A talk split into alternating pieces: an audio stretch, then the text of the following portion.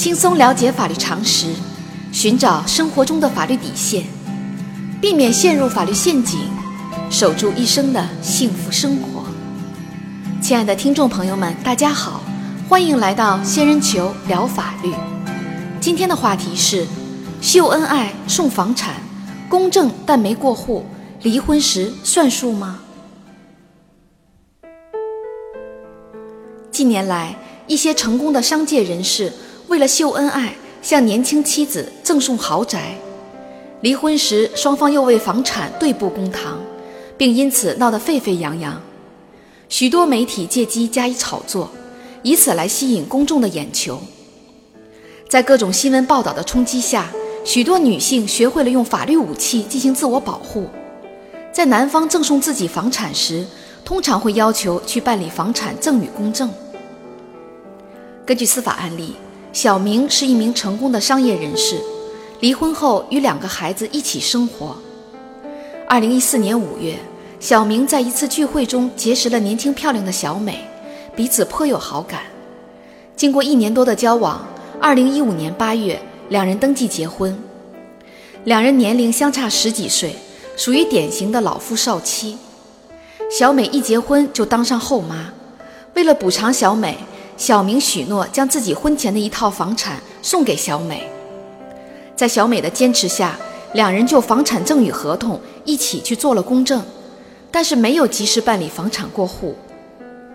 二零一六年三月，小美发现小明与一名年轻女性关系暧昧，气急之下，小美与小明大吵一架，后来双方为此不断吵闹，小美提出离婚，并要求将赠与的房产。过户到自己名下，小明也同意离婚，但是认为房产并没有过户，自己可以撤销赠与。两人为此起诉到法院。对于双方的主张，法院会支持哪一方呢？仙人球提示：小美有权要求将赠与的房产过户到自己的名下，小明无权撤销赠与行为。法律规定。赠与人在赠与财产的权利转移之前，可以撤销赠与。对于房产而言，权利转移是指房产的产权过户登记。同时，具有救灾、扶贫等社会公益、道德义务性质的赠与合同，或者经过公证的赠与合同，即使没有办理房产过户的，赠与人也不得撤销。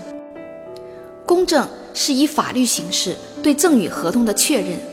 也是对合同双方意识自治的保护，目的在于限制赠与人对赠与合同的反悔。此外，当事人可以在任何时间要求对方将房产过户，该诉讼请求不受诉讼时效的限制。在本案例中，虽然小明赠与小美的房产没有办理过户手续，但是双方赠与房产的合同已经公证，因此小明无权撤销赠与行为。应当配合小美办理房产过户手续。小仙建议，夫妻一方如果将自己的个人房产全部赠与对方，接受赠与的一方最好及时办理房产过户手续。如此一来，不仅可以省掉不必要的公证费用，关键是可以一劳永逸地避免离婚时可能遭遇的法律风险。好啦，今天的话题就说到这儿。如果你也遇到类似的问题需要解决，请关注微信公众号“仙人球聊法律”。